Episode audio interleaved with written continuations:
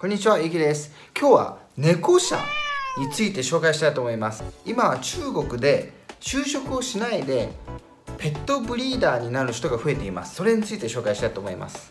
仕事のストレスが大きいからとか、恋人もいないし孤独を癒してくれる存在が欲しい生活が無味乾燥でつまらないといった理由でペットを家族として迎え入れる人が増えています。その理由の一つには中国が独身大国となっていることもあります。以前こちらで紹介しましたが中国の独身人口はなんと3億人。これは日本の人口の2倍以上ですね。でこちらのビデオも下に概要欄にリンク貼ってありますのでぜひチェックしてみてください、ね、ここではある男性の例が紹介されています。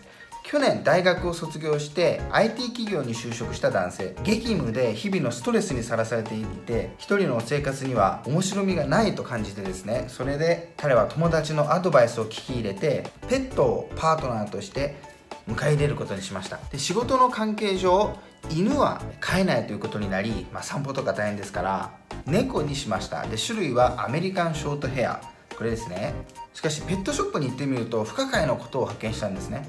ペットショップでペットが売っていないと。売っていたとしてもすでに予約されているかもしくはすごく高いというもの。でそれはペットが減ってしまったからなんでしょうか。実際にはそれの反対なんですね。ペットを飼う人が増えているからこうなってるんです。では詳しく見ていきましょう。2020年中国の都市部で飼われている犬と猫の数は1億84万匹。犬は5222万匹。猫は4862万匹となっています。人数でいうと都市部で犬や猫を飼育している人数は6294万人犬は3593万人で猫が2701万人。そのうち25歳から30歳が60%以上を占めているのです。今では若い人ですね。25歳から30歳の人が猫とか犬を飼っていると。ほとんど60%半分以上ですね。半分以上が若い人たちが飼っているということですね、まあ、これはですね登録しているうちにも犬がいるんですけどね。登録する時にはここにマイクロチップを埋め込むわけですね。田舎とかではですね登録しないで飼育しているという人も数多くいます。なのでそれはノーカウントということですから実際にはものすごい数に上るわけです、えー、ミニチュアシュナウザーっていうんですけどね。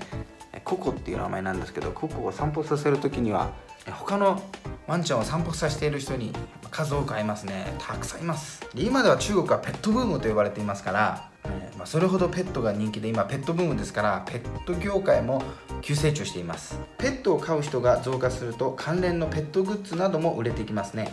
2021年のペット業界の市場規模はすでに2308億元約4兆円にまで達しています。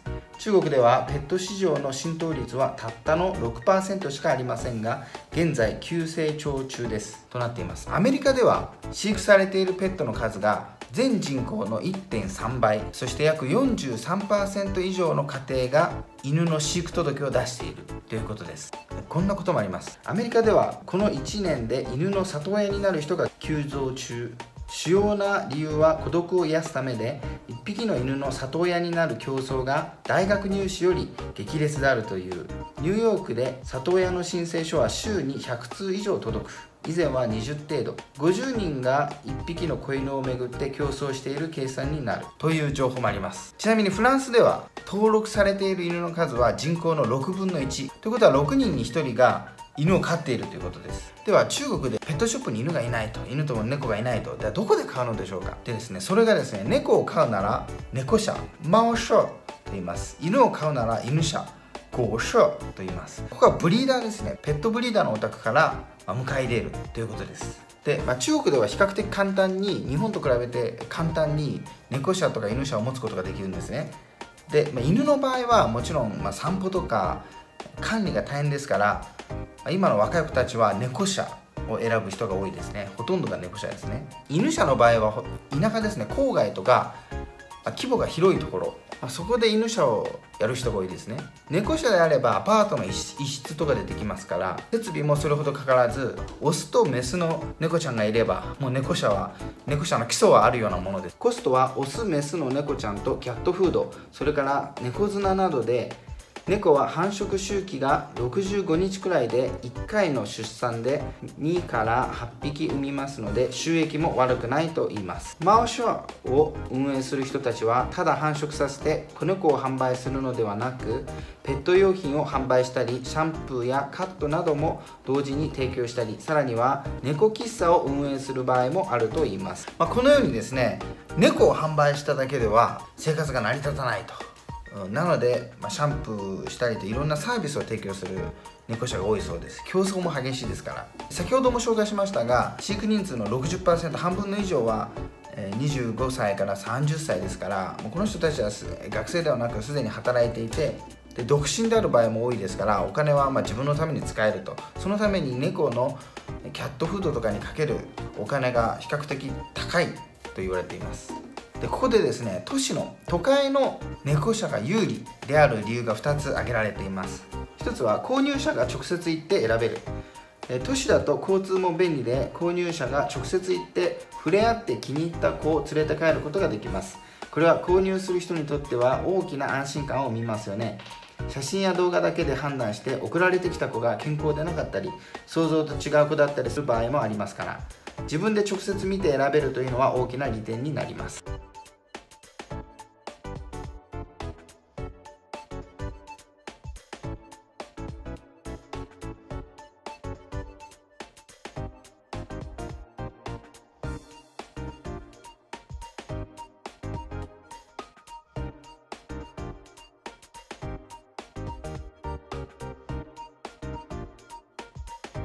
して2つ目社会科に適している。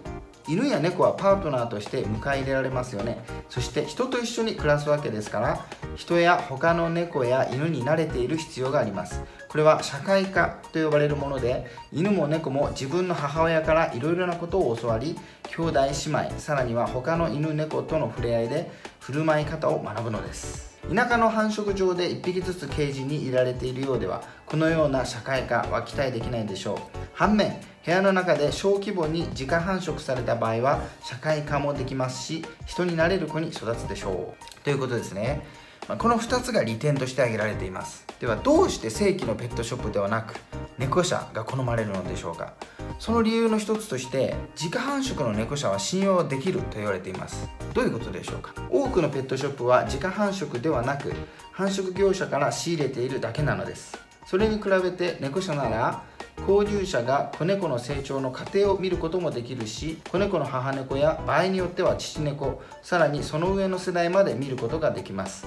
子猫の健康や成長したらどのようになるかなどある程度予測もつきますし安心感と透明性が信用につながっているのです。そして、まあ、仲介業者がありませんから猫舎の場合はペットショップよりもはるかに安く提供することができるんです。猫とか犬とかはずっと、まあ、誰か買ってくれるというわけではなくて生後何ヶ月という、まあ、売れやすい時期というものもあります。猫は生後23ヶ月の子が最も好まれます。生まれたばかりの小さすぎる子だと健康を保証できませんし成長しすぎた子だと慣れないこともあります。2ヶ月に満たないとまだ乳離れできていませんし3ヶ月を超えると徐々に値段が安くなります。そして4ヶ月を超えた子は原価割れとなってしまいます。このような理由からペットショップは携帯を変えざるを得なかったのです。ペットグッズ販売やシャンプーカットが主で生体販売は副業みたいな感じになりました。さらに生体は予約販売が主流で予約を受けた後に繁殖業者から仕入れて店内に展示します。こうすることで店内で売れ残るというリスクがなくなるのです。店内に展示しておく場合ですと、まあ、もちろん餌代とかあと人件費もかかりますね。世話をする人も雇わなきゃいけない。というのでコストがかかるわけです。それで店内で猫が最も売れやすいというのは1ヶ月とか2ヶ月の間ですからその間に売れなかった場合はそこから先はずっとその店内に残る可能性の方が高いですからま猫舎から直接仕入れた売れた時に仕入れた方がいいわけですね。その時に使うのはあの SNS ですね。これは中国でよく使われるんですね。SNS でマーケティングとか商品を売ったりすると、まあ、詳しくはここに出てるんですがその中で写真とか動画を出して欲しい人がいれば連絡をもらうという感じですね。で次はもう一人の例が出ています。一人の女の子はですね学校を卒業してから、まあ、この記事にはですね学校高校か大学かは書いてないんですけど、まあ、卒業してから就職することなく猫舎を開いたと。この子はですねブリティッシュショートヘアというこの猫ですね。これにはまり猫が好きになったと。今では血統書付きのオスもオス猫もいてそして貸し出しの後輩をさせたりして猫舎を開いて3年になりますが今では3 4 0匹の猫がいると言います。でこの女の子も同じようにペットフードの販売やシャンプーカットのサービスの提供もしていてさらに小さなペットショップみたいになっていると言います。同年代の子たちは外で仕事していて私は家で猫を飼っているでしょ。みんな私がたくさん稼いでいると思っているけど実際は儲けになっていないの。ずっと元本割れの状態。彼女は苦笑いしながら語ります。毎年数十から100万元以上1000から1700万円以上のキャッシュフローがあるにもかかわらず儲けはないのです。猫舎運営は見た目以上にお金がかかることだと筆者は言います。キャッシュフローは結構あるもんですね。儲けにならない理由はですねその一生懸命やる場合には部屋代もかかりますよね。その部屋1個とか、まあ、場合によってはですね大きな一戸建てを使うところもあるそうなんですがあとは餌もいいものを使ったりあと衛生あと注射ですね。予防接種とかシャンプーとかいろいろありますからそう考えると、まあ、コストはかかるわけです。で血統書も重要で猫舎は一般的に CFA、FIFE、TICA、WCF といった国際的な猫協会で血統証明の登録を行います。これはいわばブリーダーの営業許可証のようなものになっているのです。血統がなければ買う人は少ないということもあるようです。儲かるところにはですねいろんな人が集まるもので悪徳猫舎というのももちろん存在します。猫は妊娠周期が短く発情期間が長い。すなわち交配可能期間が長いため猫を繁殖させて暴利を貪るのは難しいことではないのです。正規の猫舎は母猫に一生のうちで1回ないしは2回の出産にとどめていますが悪徳猫舎になると休みなく母猫に産ませ続けついには母猫の寿命が23年と短命に終わってしまうこともあるのです。こういった猫舎では高密度で湿度が高く薄暗い劣悪な環境で飼育していて子猫たちはすぐに病気になります。その場合も正規の薬を使うのではなく抗生物質を打って無理やり生き生きさせるのです。